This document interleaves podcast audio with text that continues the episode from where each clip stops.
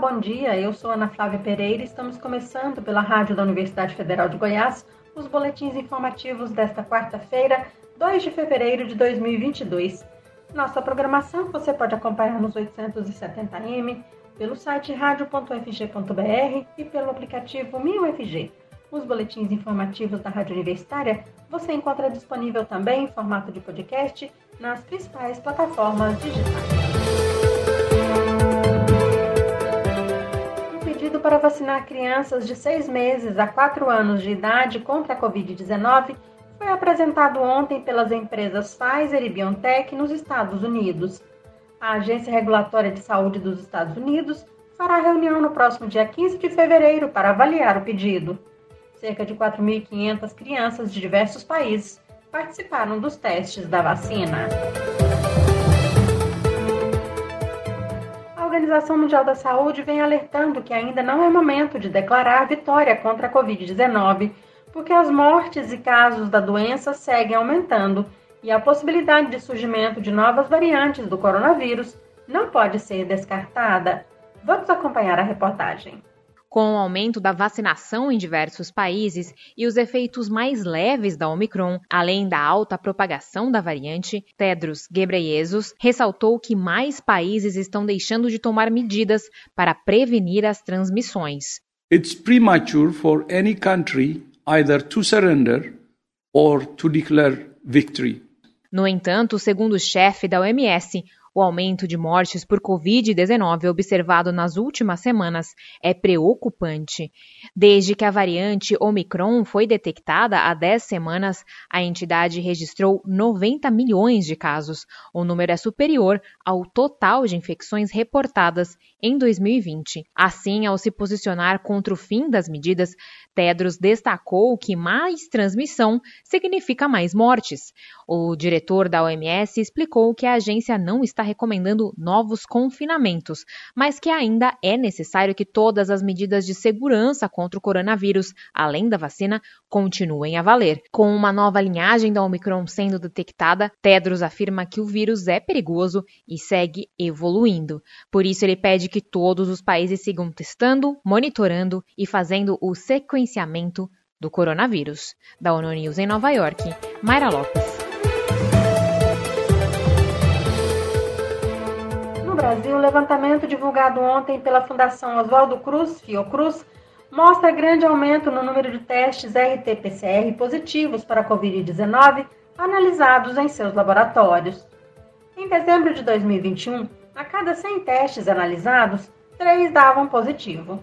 No primeiro mês deste ano, até o dia 24 de janeiro, de cada 100 testes, 37 eram positivos para o SARS-CoV-2. Desde o início da pandemia, as centrais de processamento da Fiocruz processaram 35% de todas as amostras para RT-PCR colhidas no Sistema Único de Saúde, o SUS. O número de testes realizados nas centrais da Fiocruz estava caindo no mês de dezembro. Na primeira semana epidemiológica do mês, foram processados pela Fiocruz 41 mil testes, número que caiu para 22 mil na última semana de dezembro. Já em janeiro deste ano, os números cresceram de forma acelerada, até chegar a 121 mil apenas na terceira semana epidemiológica, entre os dias 16 e 22 de janeiro, o que representa um aumento de 195% na comparação com a média das oito semanas anteriores. Para tomar a decisão de adiar de 31 de janeiro para 7 de março a ampliação de atividades presenciais, a Universidade Federal de Goiás ouviu especialistas em saúde entidades representativas dos docentes, técnicos administrativos, estudantes de graduação e de pós-graduação. E segundo a avaliação do cenário epidemiológico em Goiás e uma prospecção feita pelo Comitê Operativo de Emergência da UFG, o pico da contaminação da atual onda de Covid-19 deve ocorrer por volta do dia 20 de fevereiro. O Comitê Operativo de Emergência da UFG foi formado em fevereiro do ano passado e reúne especialistas da universidade de diferentes áreas. Para nos contar um pouco sobre o trabalho do COI-UFG e do atual momento da pandemia de Covid-19, convidamos a professora Menira Borges Souza, do Instituto de Patologia Tropical e Saúde Pública da UFG, integrante do comitê. Olá, professora Menira. Obrigada por aceitar nosso convite. Eu que agradeço a participação. Professora, com base aí nos estudos feitos pelo Comitê Operativo de Emergência da UFG, a instituição decidiu adiar mais uma vez a ampliação de suas atividades presenciais. Que cenário é esse, professora? É, Goiás né, tem hoje mais de 25 mil mortes para Covid e mais de um milhão de infectados, uma taxa de óbito de 2,42%. E o que, que preocupa no momento é que nós estamos numa ascensão de casos, né? então um aumento rápido né, e crescente do número de casos e, consequentemente, também do número de hospitalizações. Né? Além disso, é, a gente está vivendo também um momento de uma elevada incidência de, de arbovírus, como dengue, é, chikungunya, e bem como né, é, outros vírus respiratórios, como o vírus influenza. Então, isso leva a uma sobrecarga do sistema de saúde, dos leitos de hospitais, né, de atendimentos mesmo nas unidades de saúde, e com isso, então, foi levado em conta para que fosse recomendado né, esse, esse, é, mais esse adiamento. Então, para que o UFG não né, colocasse em risco a comunidade universitária, bem como também não contribuísse para essa sobrecarga né, do sistema de saúde é, do Estado né, e da cidade. E quais são as perspectivas, professora? Já é possível otimismo? O que muitas pessoas acham, né, que pensam que ah, a Omicron é uma variante mais leve, né? Mas, como muitos casos estão acontecendo ao mesmo tempo, muitas pessoas sendo infectadas, é, parte desses casos vão ser casos graves, né? Principalmente pessoas que não têm o esquema vacinal completo ou pessoas que já têm um fator de risco como comorbidade, né? Como idosos e pessoas que têm outras doenças crônicas. Além disso, a população infantil já é, é, pode ser vacinada, mas não foi ainda vacinada na sua totalidade. Né? Estamos começando a vacinação da população infantil. Então, é, o vírus ele vai achando esses bolsões, né? esses, esses, grupos populacionais que não estão completamente vacinados, e com isso a circulação continua. Né? As vacinas, então, elas são muito eficazes né, para a proteção contra casos graves e hospitalizações e óbitos, mas infelizmente elas não protegem 100% contra infecções, né? Isso já era esperado, né? Então, o que nós temos que fazer, né? Manter o distanciamento, o uso de máscaras, usar as máscaras da forma correta, a máscara boa, né? Correta. E realmente fazer a higienização das mãos e manter essas medidas não farmacológicas, né? Por, por mais algum tempo, né? Porque o que a gente tem que pensar é que o vírus continua evoluindo, né? E pode ser que surjam novas variantes. E aí, se essas variantes serão mais transmissíveis ou mais virulentas, né, mais patogênicas, nós não temos como saber, né? Mas o que, que nós podemos fazer? Continuar né, tomando as doses recomendadas, fazendo o esquema vacinal completo e evitar esse realmente, é, manter né, esse distanciamento social é, por um tempo. A vacinação contra a Covid, professor, está se mostrando muito eficiente para evitar casos mais graves da doença. Mas vamos precisar nos vacinar sempre, então? É, então, é, não temos como prever nesse momento. Né? É possível que o coronavírus se torne um vírus sazonal, como o vírus influenza? É, é possível, né? E, mas o que nós temos que pensar é que hoje nós temos muitas vacinas, diferentes vacinas com diferentes tecnologias, todas eficazes, né, contra, novamente, contra casos graves e óbito, né? E a ciência não para. Essas vacinas continuam sendo editadas, continuam sendo modificadas, né, para as variantes que vão surgindo. Então, é possível, sim, né, que tenhamos que tomar pelo menos uma dose ou mesmo mais doses é, dessas vacinas que já estão sendo é, utilizadas ou mesmo de uma nova vacina, né, numa vacina editada. Mas realmente não temos como saber neste momento né? E o que é importante agora, então, realmente é seguirmos as recomendações, não é? E é, não não deixarmos, né, de que as notícias falsas, né, que as informações erradas, né, nos atrapalhem, né, nessa nesse combate à pandemia. Professora Menira, o Comitê Operativo de Emergência da UFG, ele foi formado em fevereiro do ano passado. Como é que ele tem trabalhado? COI é o Comitê Operativo de Emergência da UFG. Né? Ela é uma, ele é uma unidade operacional de trabalho de caráter extraordinário e temporário, né? que tem como objetivo realmente avaliar a atual situação epidemiológica.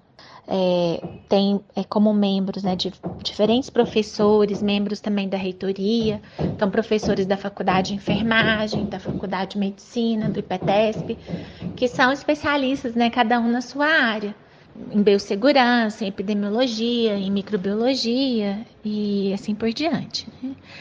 É, então o COI ele se reúne de maneira esporádica, de acordo com as demandas, é, dúvidas né, da comunidade universitária é, e também algumas medidas que devem ser tomadas pelo FG, né, como foi o caso do adiamento né, da, do retorno às aulas em razão da situação epidemiológica que nós estamos vivendo. Conversamos com a professora Menira Borges de Lima Dias e Souza, do Instituto de Patologia Tropical e Saúde Pública da Universidade Federal de Goiás. No Brasil, a incidência da variante Omicron do novo coronavírus tem levado várias instituições de ensino superior, sobretudo as públicas, a adiarem a volta de atividades presenciais. No Rio de Janeiro, que registrou aumento de 181% nos casos de Covid em janeiro, a Universidade Federal do Estado, Unirio, adiou a volta às salas de aula para 15 de fevereiro. A Universidade do Estado do Rio de Janeiro, UERJ, também marcou a retomada presencial para 15 de fevereiro e a Universidade Federal Rural só deve voltar em 7 de março. Já a Universidade Federal do Rio de Janeiro manteve para essa semana a retomada das atividades acadêmicas, mas apenas aquelas com previsão de terminar em março.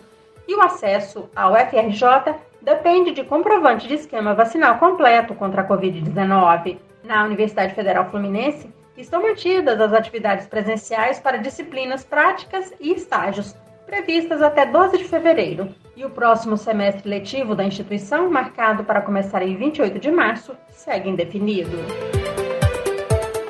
A primeira edição de 2022 do Sistema de Seleção Unificada, o SISU, ofertará 221.790 vagas para ingresso em instituições públicas de ensino superior. Segundo o Ministério da Educação, mais de 84% das vagas são para instituições federais, universidades e institutos. Essas vagas estão distribuídas em 6.146 cursos de graduação em 125 instituições públicas de ensino superior. A Universidade Federal de Goiás oferece este ano, por meio do SISU, 4.414 vagas em 96 cursos de graduação nas regionais da instituição em Goiânia, Cidade de Goiás e Aparecida de Goiânia, na região metropolitana da capital. No estado de Goiás, outras quatro instituições federais oferecem vagas no SISU 2022, totalizando 6.949 vagas. No Instituto Federal de Goiás, IFG, são 240 vagas. No Instituto Federal Goiano, o IF Goiano, 170 vagas. Na Universidade Federal de Catalão, o FCAT, são 1.045 vagas. E na Universidade Federal de Jataí, o FJ, a oferta é de 1.080 vagas. Lembrando que para participar do SISU 2022, o estudante precisa ter feito o Enem 2021 e não pode ter zerado na redação ou participado na condição de treineiro. O resultado do Enem 2021 deve ser divulgado na próxima semana, no dia 11 de fevereiro. As inscrições ao SISU 2022 estarão abertas entre os dias 15 e 18 de fevereiro.